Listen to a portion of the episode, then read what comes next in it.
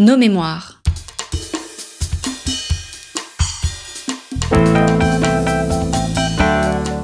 Une émission de la rédaction de Storia Voce.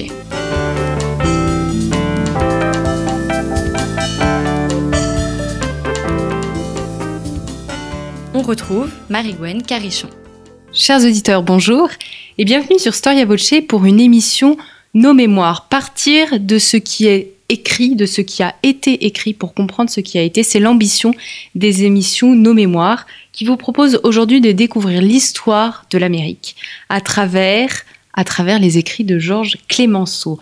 Homme d'État français, président du Conseil, radical et anticlérical de la Troisième République, sa posture de journaliste est bien moins connue que son action euh, politique en France. Georges Clémenceau, c'est avant tout un étudiant en médecine qui part à 24 ans pour découvrir ce continent sur lequel avait écrit Tocqueville quelques années auparavant. Et il, euh, il est alors correspondant pour le journal Le Temps à partir de 1864, soit à la fin de la guerre de sécession qui déchire à cette époque-là euh, le continent américain. Cette correspondance entre Georges Clémenceau et le journal Le Temps en particulier, même si Georges Clemenceau n'a pas écrit uniquement pour le temps, a fait l'objet d'une édition euh, aux États-Unis dès les années 1928. Et aujourd'hui, euh, les éditions Passé Composé nous proposent de redécouvrir ces écrits de Clémenceau. Je suis très heureuse de recevoir Patrick Veil, qui a co-dirigé avec Thomas Massé la, la publication et le commentaire des Lettres d'Amérique de Clémenceau. Bonjour Patrick Bonjour. Vous êtes historien, directeur de recherche au CNRS et vous êtes donc intéressé sur ce qu'a écrit Clémenceau, ce qui nous permet un petit peu d'approcher euh, euh, les débuts de sa vie, mais également euh, toute l'influence qu'a pu avoir la vie politique américaine sur sa propre action politique.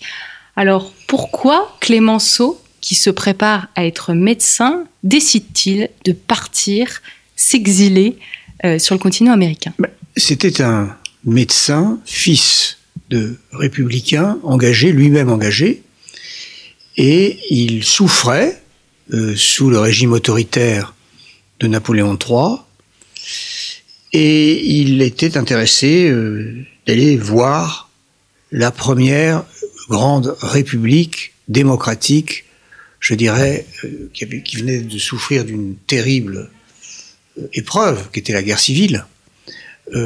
Voir cette démocratie en action euh, et pas simplement euh, lire sur elle ce qu'il avait fait avec Tocqueville, mais la voir, euh, voir ses dirigeants, ses, ses habitants, ses citoyens, et c'est ce qu'il fait pendant plus de quatre ans. C'est la curiosité en fait qui le pousse à La les curiosité, une peine d'amour. Enfin bon, il, il part, il sait pas, il, il, il est même pas sûr de, de revenir. Mais ce qui, ce qui est intéressant, c'est que il est pris de, de passion, si on peut dire. Si on lit ses lettres, elles sont passionnantes.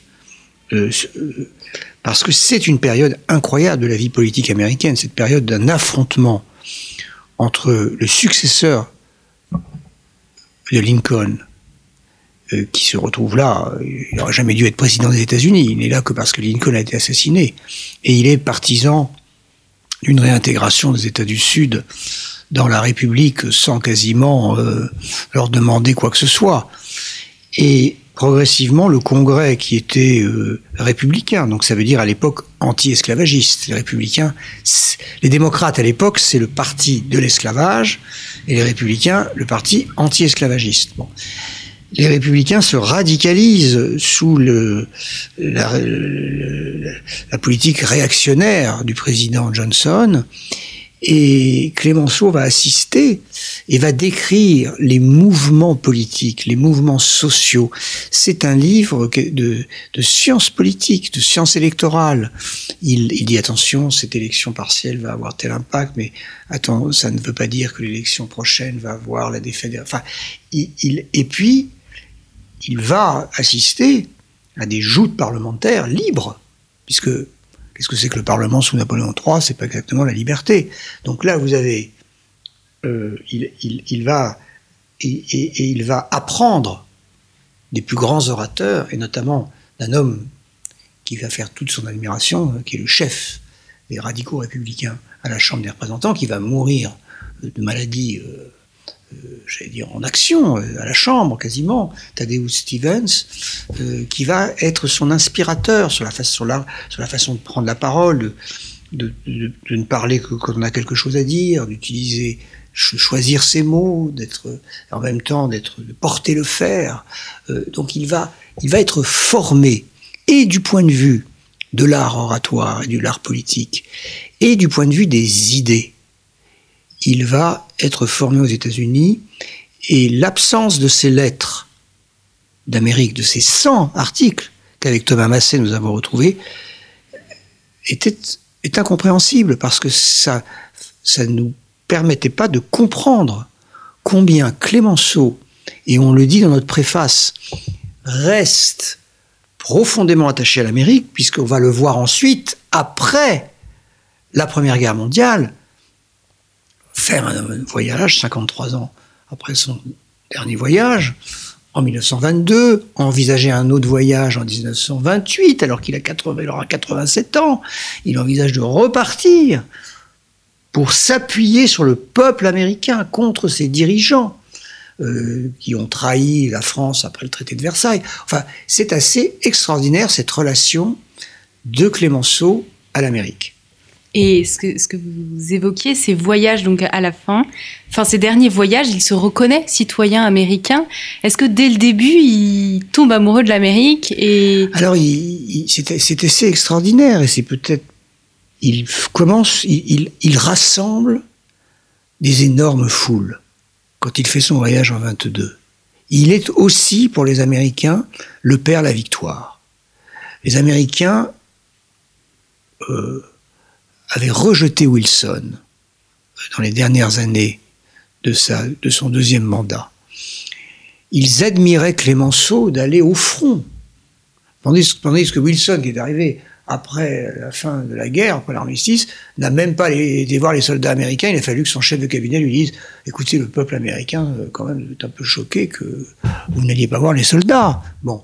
Donc Clémenceau, lui, allait voir les soldats. Et dans les cinémas d'actualité, dans les séquences d'actualité qui passaient au cinéma, Wilson et Lloyd George, le, Premier ministre britannique, étaient poliment applaudis. Et Clémenceau était euh, comment dire euh, Acclamé. Acclamé. Bon. Et quand il arrive aux États-Unis en 22, il est parti contre l'avis du gouvernement français de l'époque. Le gouvernement américain ne l'accueille pas. Et eh ben c'est les foules américaines qui l'accueillent. Et il commence tous ses discours en disant écoutez, je vais vous faire une confidence. Euh, enfin, je vous demande de me considérer comme citoyen. Ça s'est joué à quelques mois. Je suis resté 4 ans et 4 mois, et j'ai travaillé dur pour mériter le titre de citoyen américain, le titre et les obligations. Mais pour bénéficier de ce droit que vous avez, et là on en vient aux valeurs auxquelles il tient, euh, de dire tout ce que vous voulez sur tous les sujets de la Terre. Ça, c'est la liberté d'expression, la liberté d'opinion, à laquelle il tient énormément. Par exemple, il va être, sous la Troisième République, contre le délit d'offense au président de la République, qui va être institué dans les années 1880. Donc il est, il revient des États-Unis avec un attachement très fort à la liberté de conscience, à la liberté d'expression et au combat anticolonial. Et, et, et, et, je dirais, ce qui est formidable avec Clémenceau, c'est que sur le spectre politique français, à l'époque, quand il revient, il est d'extrême gauche. Il termine à droite. Mais ces trois valeurs-là, liberté de conscience, une laïcité respectueuse aussi, il, est, anticlérical à fond, mais il est respectueux des croyants, de leurs droits. Euh, euh, euh, liberté d'opinion, journaliste, vraiment avec une plume acérée, et puis anticolonialiste jusqu'à la fin de ses jours. Donc c'est un autre Clémenceau qu'on découvre, mais un Clémenceau beaucoup plus profond, beaucoup plus durable tout au long de sa vie que le premier flic de France qu'on a tendance à nous vendre, alors qu'il a été ministre de l'Intérieur pendant deux ans de sa vie. Comment commence sa collaboration avec euh, le journal Le Temps? Alors, il semblerait qu'il s'est par l'intermédiaire d'un ami, et ce que il paraît probable, mais ne l'avons pas affirmé, faute d'en être certain, c'est qu'il a déjà commencé à préparer son premier article déjà sur le bateau, où il va pouvoir parler avec des Américains, évidemment, parce que le premier article sort vraiment très tôt après son arrivée à New York. Donc c'est comme s'il l'avait envoyé euh, immédiatement, comme s'il l'avait déjà un peu préparé. Donc il, commence cette collaboration. Il n'est pas payé au départ. Après, il va l'être. Il, n'écrit jamais sous son nom. Hein, donc il faut, pour retrouver les 100 articles, il a fallu faire un petit travail de bénédictin pour soit trouver Clémenceau sous des pseudonymes, soit sans signature. Voilà. Mais c'était le correspondant du temps aux États-Unis. Quelle est la ligne éditoriale euh, du temps et est-ce que cette ligne évolue euh, alors que, que, Clémenceau est correspondant euh, en Amérique? Bon, C'est une ligne libérale, libérale au sens politique, c'est-à-dire critique du régime autoritaire de l'Empire. Mais on n'est pas certain de savoir si certains passages de Clémenceau n'ont pas été coupé. On n'a pas des textes originaux, mais franchement, ça n'apparaît pas. Ça, n'apparaît que si c'était le cas, c'était, ça serait vraiment sur euh, des tout petits extraits. Franchement, on retrouve son style, on retrouve euh, dans tous les articles que, que nous publions pour la première fois donc en français, euh, on retrouve vraiment Clémenceau. Alors vous proposez ces lettres en les distinguant par période. Euh, quelles sont ces trois périodes et est-ce qu'elles, comment elles, elles montrent une évolution dans la pensée de Clémenceau et peut-être une évolution du style également Écoutez, on a voulu surtout, il y a, des allers-retours, il fait des allers-retours. Vous voyez, donc euh, il se passe quatre années, donc on a voulu scander, je dirais, les... les... Alors, je n'ai pas l'impression qu'il y ait un changement de style. Ce que je, ce qui est ce qui est très intéressant, si vous voulez, euh, c'est qu'il il vogue, euh, il suit l'évolution de l'opinion américaine, notamment vis-à-vis du président Johnson, qui est très bien accueilli au départ. Euh, et qui va être rejeté et il, reflète, si vous voulez, lui se radicalise avec les, radicaux, avec les républicains qui se radicalisent. Voilà. Euh, donc c'est ça qu'on voit.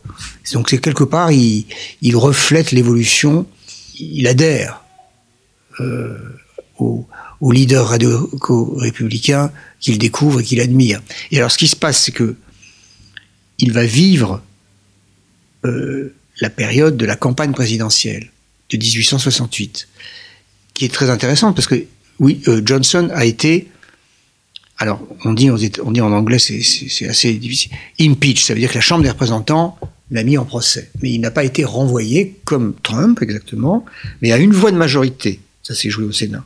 Donc il a failli être renvoyé. Et donc il suit, il raconte le procès. Il raconte le procès de, Johnson devant le Sénat et devant la Chambre. Et après, Johnson se représente. Alors il fera très peu de voix parce que, mais et puis aujourd'hui, en 2020, c'est la première fois que depuis 1868, vous avez un président impeach qui se représentait et qui a aussi été battu, comme Johnson l'a été. Sauf que Trump l'a été de peu. Mais c'est très intéressant de voir aussi, et c'est ce que note euh, le préfacier américain de notre livre, Bruce Ackerman, c'est que Clémenceau fait une lecture de l'Amérique qui est à l'opposé de celle de Tocqueville. Tocqueville était arrivé dans un moment de calme. Il avait alors qu'il y avait eu 20 ans de, quasi-guerre civile après l'adoption de la Constitution américaine. Mais ça, il est arrivé, je dirais, plus tard. Il n'a pas décrit cette période de guerre civile qu'il n'a pas connue, guerre civile politique. Euh, il a décrit euh, un pays qui est assis sur un réseau d'associations locales, avec une, et, Clémenceau décrit une autre Amérique, avec des affrontements de principes, avec des, milices qu'on mobilise comme, comme Trump, tout ça, des, gouverneurs qui essayent de, prendre le pouvoir par la force, etc. Et donc, quelque part, c'est une autre façon d'aborder l'Amérique qui nous est présentée. C'est pour ça qu'il a titré sa préface Clémenceau, contre Tocqueville. Et c'est passionnant de voir cela. Et ce qui est très intéressant, c'est que ce que dit aussi Ackerman, c'est que comme il n'écrivait pas tous les jours, ce que faisaient les journalistes américains qui écrivaient pour leur quotidien, tous les jours, ils un article sur ce qui se passe. Donc ils étaient le nez sur le guidon, comme on dit. Donc ils n'avaient pas de perspective. Clémenceau, lui, non seulement il écrit tous les 8 ou 10 jours, mais il sait que sa lettre va mettre 15 jours pour arriver. Donc il peut pas écrire, euh, il faut qu'il écrive des choses qui ont, qui ont une portée au-delà du quotidien. Et ça, ça donne quelque chose. Euh, ce sont des réflexions, c'est vraiment comme des articles de, je dis pas de revue, mais c'est quand même des, des, articles qui sont dans l'actualité, mais qui sont pas le nez sur l'actualité. Il était un peu au pôle magazine en fait. Exactement, exactement. sont, euh, quel est l'héritage intellectuel euh, de Clémenceau euh, Il est quelle est sa vision philosophique des choses et en quoi ça va l'influencer pour comprendre l'Amérique? Alors Tocqueville, il le lit, mais il le conteste. Et quels sont les, les autres penseurs euh, philosophiques ou encore les historiens qui l'aident à comprendre euh, cette Amérique en Alors, crise? il est, euh, comment dire, il, il, est le traducteur de John Stuart Mill sur Auguste Comte, donc il est influencé par cette pensée, mais moi, je dirais que il, devient vraiment journaliste. Et il va le rester, au fond. Dès qu'il a une pause dans sa carrière politique, et même tout au long de sa carrière politique, il écrit dans la presse. Euh, française, hein, après. Donc, en fait, Clémenceau est devenu journaliste à ce moment-là. Ce qui veut dire que il vérifie les faits, il, explique, il est très, comment dire, euh, empiriste, c'est-à-dire, voilà, il, rapporte, la presse dit ça, etc. Il, est méfiant vis-à-vis -vis des, des, des, des dépêches d'agence, des, des, enfin, il, s'intéresse aux faits, à leur interprétation. Euh, il fait, il fait, il, est, et puis surtout, ce, que je, ce qui est tout à fait frappant, je ne sais pas si vous avez eu le même ressenti que moi, c'est que on démarre avec des histoires de billets verts, de, enfin, vous voyez, il, comme un journaliste correspondant à l'étranger, il doit faire tout. il peut pas se contenter que de faire les domaines où il est, euh, comment dire, euh, qu'il aime, où il est compétent, la politique, obligé de traiter d'affaires euh, diverses qui font l'actualité, notamment la question de la, de la dette de l'État, de, l'impression des nouveaux billets verts, c'était tout à fait nouveau à l'époque, etc. Donc en fait, il devient, il apprend un métier. Alors, quand il revient en France, il va immédiatement s'investir dans la politique, mais il va rester journaliste.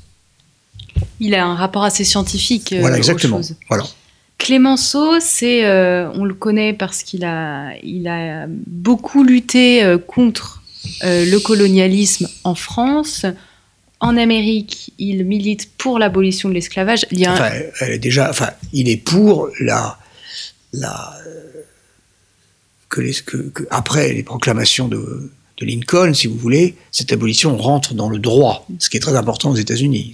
On ne se contente pas de déclarations qui n'ont pas d'effet juridique, euh, mais que il, ça, ça, rentre vraiment dans le droit. Oui, il veut que les choses soient dites, qu'elles soient claires. Est-ce qu'il il attend, euh, euh, il attend un pardon Comment il imagine que la question, que la se règle entre le Sud et le Nord? Alors, ce que lui considère, et ça, ça restera je pense, une ligne de conduite. Il considère qu'il faut l'égalité des droits, l'égalité devant la loi.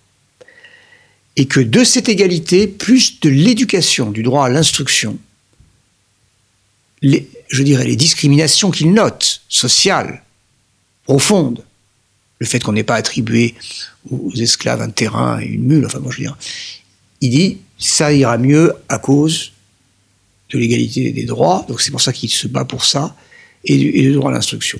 Évidemment, il était trop optimiste. Mais, alors, il a des préjugés. Il pense que quand même la civilisation occidentale est supérieure, enfin, pas supérieure, mais en tout cas que, voilà. Mais il ne, il ne comment dire, il n'est pas raciste au sens où, au contraire, d'ailleurs, il, il dénonce le racisme, le terme niggers qui est employé contre les, contre les noirs. Mais il dit voilà, pour atteindre le niveau de connaissance de culture, ça va falloir du temps parce qu'ils ont, pas été, ils ont été privés d'accès à l'éducation. Le salut par l'éducation? Oui, c'est très important. Il, n'était pas socialiste, d'ailleurs, il le dit déjà à l'époque. Il n'est pas socialiste, mais il est radical. Et radical, vraiment, pour le droit à l'instruction, il est radical. C'est-à-dire qu'il veut que chaque enfant voit ses chances à travers une éducation, l'égalité dans l'accès à l'instruction. Comment euh, Clémenceau définit-il le radicalisme, justement? Je le vois défini comme sans concession. On ne va pas faire de concession. On est pour l'abolition de l'esclavage sans concession. On est pour l'égalité des droits sans concession. On est pour le droit à l'instruction sans concession. Ça veut dire on ne fait pas de compromis sur ces sujets. C'est absolu. Voilà. On ne, on, on peut pas faire de compromis sur les principes. C'est en ce sens qu'il est radical, selon ce que je lis de lui aux États-Unis. Alors après, le- la doctrine de- du radicalisme de Clémenceau, d'après, je ne la connais pas, mais là, ce que je vois, c'est ça. Oui, c'est quelqu'un d'absolu, Voilà. euh, qui rêve d'égalité dans l'absolu, qui rêve... Oui, mais l'absolu, avec, avec, dans la Constitution américaine, c'est concret. Oui. Est-ce qu'il n'est pas un peu idéaliste, euh, Clémenceau euh? Oui, mais ce que je veux dire, c'est que il dit de Stevens, je vais le citer parce que c'est, vous voyez, il est, il, est, il a, il dit de, de Stevens qui était son, son héros. On l'a beaucoup accusé d'étroitesse d'esprit. Ça veut dire qu'il s'était, il avait qu'une seule idée, c'était l'abolition de l'esclavage. La vérité est qu'il s'était mis des œillères pour mieux voir, et il les garda toute sa vie. Donc je crois que ça correspond à ce qu'il veut dire. Ça veut dire que il n'était pas idéaliste, il se fixait quelques objectifs. C'est un peu comme pendant la Première Guerre mondiale. Vous voyez, il y avait un ou deux objectifs, et puis il s'y tenait. Hmm. Voilà. Tout était déterminé par cet objectif, toute l'action. Et je pense que c'est une bonne façon de faire triompher des idées, que d'en avoir une ou deux que l'on veut faire aboutir. Un petit peu comme sa volonté d'instaurer euh, la paix. Si je ne me trompe pas, après euh, le premier conflit mondial, il est un peu inquiet sur cette paix. Et pour lui, cette paix permanente, elle ne peut durer que si on met fin à l'Empire. Alors ça, c'est alors ça, c'est un, j'allais dire, c'est une découverte que j'ai faite en lisant euh, un journaliste américain qui suivait la conférence de la paix à Paris et qui raconte que Clémenceau en avait tellement marre d'entendre euh, Wilson parler de la paix perpétuelle auquel il, lui dit mais moi j'y suis très attaché, vous y êtes vraiment attaché et si vous y êtes vraiment attaché, ben, vous savez il faut il faut en payer le prix et moi je suis prêt à le payer le prix, mais vous êtes-vous prêt à déclarer la fin de nos empires et à ne pas ensuite euh, instaurer, après cette fin des empires, une domination économique, etc. Donc c'était quand même absolument incroyable. Et c'était, c'était, comment dire, absolument connu dans la délégation française que Clémenceau était anticolonialiste et qui voulait pas récupérer des colonies allemandes, ça ne l'intéressait pas. Ce qui l'intéressait, c'était la sécurité de la France en Europe. Voilà. Est-ce que Clémenceau va signer avec d'autres euh, journaux euh, français et avec des- Pas, pas à cette époque. pas du tout à cette Non, époque pas à cette Et aux époque. États-Unis et en Amérique? Non. non plus. Non, non, il, il se- il- il se consacre à, cet- à cet article pour le temps et il enseigne le français et l'équitation dans un collège de jeunes filles à Stamford, euh, dans le Connecticut. Et là, il va rencontrer sa femme. Voilà. Quelle est sa, sa vie euh, à- en Amérique à Clémenceau Est-ce qu'il est entouré d'autres Français? Alors, pas beaucoup d'autres Français. Il voit un libraire, mais il, il, a tout de suite une vie sociale active, euh, downtown New York. Il habite beaucoup, il habite New York et il, il va à Washington ou il va dans le sud. À Washington, il va régulièrement pour suivre l'ac- l'activité politique de la capitale fédérale, mais qui est un tout petit village à l'époque. Et puis il va parfois plusieurs semaines dans le sud pour voir. Et là, il découvre les horreurs de la fin de l'esclavage, la- les- ce que deviennent les esclaves sans droits, sans, sans ressources, etc. En France, il est lu par les lecteurs du temps, mais est-ce que ces articles ont une, un retentissement qui dépasse un peu ce Alors, c'est une très bonne question. Je, c'est une, pro- c'est un magnifique question pour un nouveau projet de recherche, pour un étudiant ou une étudiante qui nous écouterait. Les impacts, les impacts des articles de Clémenceau euh, en France pendant quatre ans. Ça, je dois dire que c'est intéressant parce que ce qui se passe, c'est que comme personne, lui savait qu'il était l'auteur de ces articles, mais plus tard, on ne sait pas. Dans la vie politique, on, on lui dit bah, voilà ce que vous avez écrit euh, à tel moment, etc. On ne l'attaque pas sur ses écrits, on ne sait pas que c'est lui. Hmm. Donc il garde ça comme un secret. Hmm. c'est sa formation secrète qui est révélée là avec ce livre. Mais alors, est-ce que ces articles anonymes ou signés de noms qui sont pas connus ont eu un impact? Écoutez, je suis pas sûr que ça vaille une thèse. Hein. Ça vaut peut-être un article. Je veux pas, surtout pas engager les étudiants sur des, dans des, impasses. Mais il est vrai que on s'est posé la question, mais ça aurait demandé des mois, des années de travail, et il fallait déjà sortir les, les 100 articles. Patrick Veil, quel est euh, l'article ou les articles qui vous, qui vous ont le plus marqué et ceux qui vous ont aidé à comprendre un peu mieux la politique de Clémenceau en France, donc quand il, après avoir... Euh, Alors moi je dirais qu'il y en a trois. D'abord, il y a celui sur, sur euh, Stevens, les deux articles qu'il consacre en hommage à Stevens, dont on découvre qu'il est son, son héros, qui est le, leader des radicaux républicains à la Chambre des représentants.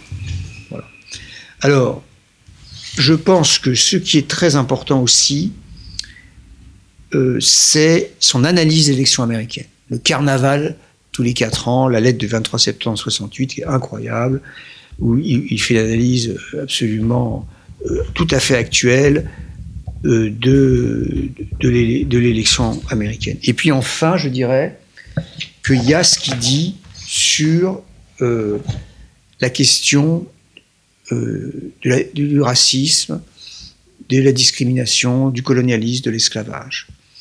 C'est l'honneur de l'esprit humain que la revendication subsiste tant que la justice souffre. Il ne peut y avoir qu'une manière de supprimer les questions, c'est de les résoudre dans le sens de la justice. Alors ça, il le dit en, ayant, en pensant que ça y est, la question la révolution émancipatrice est aujourd'hui terminée parce que l'imprudente violation du droit qu'il avait rendu fatal est à la fois expiée et réparée. Il a tort là-dessus, c'est pas fini. Mais ce qui est très clair, c'est que, et, ça, il y a eu tout un colloque sur Clémenceau et la justice, il y a cette idée-là qu'il faut faire justice. Il faut que le droit, il faut que le droit soit inscrit dans la, loi et il faut qu'il soit fondé sur la justice. Et c'est peut-être utopique, mais je crois que c'est fondamental. Sans, sans doute aujourd'hui, on entend beaucoup dire les gens ah oui mais euh, la République c'est l'égalité formelle euh, ça suffit pas il y a des inégalités etc oui mais quand il n'y a pas l'égalité formelle il y a encore plus d'inégalités je vais vous donner un exemple il y a dans la, en France le droit à l'instruction dans notre euh, qui est dans, nos, préambules et qui, devient un principe constitutionnel. Ça n'existe pas aux États-Unis. Donc vous avez des endroits où il n'y a pas d'école. Alors vous pouvez dire, oui, oui, mais notre école, il y a des discriminations, il y a des inégalités. Oui, mais il y a des écoles partout. Alors, après, c'est une base de départ. Ça ne veut pas dire qu'on est arrivé au bout, à, l'idéal de justice complet. Mais quand il n'y a même pas l'affichage d'un droit dans, la loi, eh ben, on part de beaucoup plus bas. Et je pense que, voilà, ça c'est la République qui, écrit dans ses lois des textes euh, qui, affirment l'égalité euh, l'égalité des citoyens. C'est pas suffisant de les affirmer dans des textes, mais c'est déjà une base de départ. Oui, ce qui n'a pas empêché euh, au début du XXe siècle d'expulser les congrégations et d'interdire quand même grand nombre d'école. Mais c'est n'est pas lui. C'est pas Clémenceau. Non, c'est pas. Parle de la République. C'est pas lui. Lui n'était pas, il n'était pas du tout. Il était assez. Euh, il a tout de il suite. Était plus mesuré. Il a tout de suite arrêté le, comptage des candélabres dans les églises en disant aucun aucun inventaire ne vaut enfin, une vie d'homme, etc. Donc il était, il était à la fois très anticlérical, mais il était respectueux des croyants. Et ça, c'était assez américain, je dirais. Merci beaucoup, euh, Patrick Veil, Merci à vous. pour, euh, pour cette, euh, cette synthèse de ces lettres d'Amérique. Alors, je vous invite, bien entendu, chers auditeurs, à, les parcourir, à les, lire. Ça permet de saisir un petit peu mieux la personnalité de Clémenceau et de comprendre la politique française de ce début du XXe siècle. Je vous rappelle que l'ouvrage vient de paraître aux éditions Passé Composé. Euh, je vous remercie, chers auditeurs, pour votre écoute et votre fidélité. Et je vous dis à très bientôt pour une nouvelle émission, Nos Mémoires.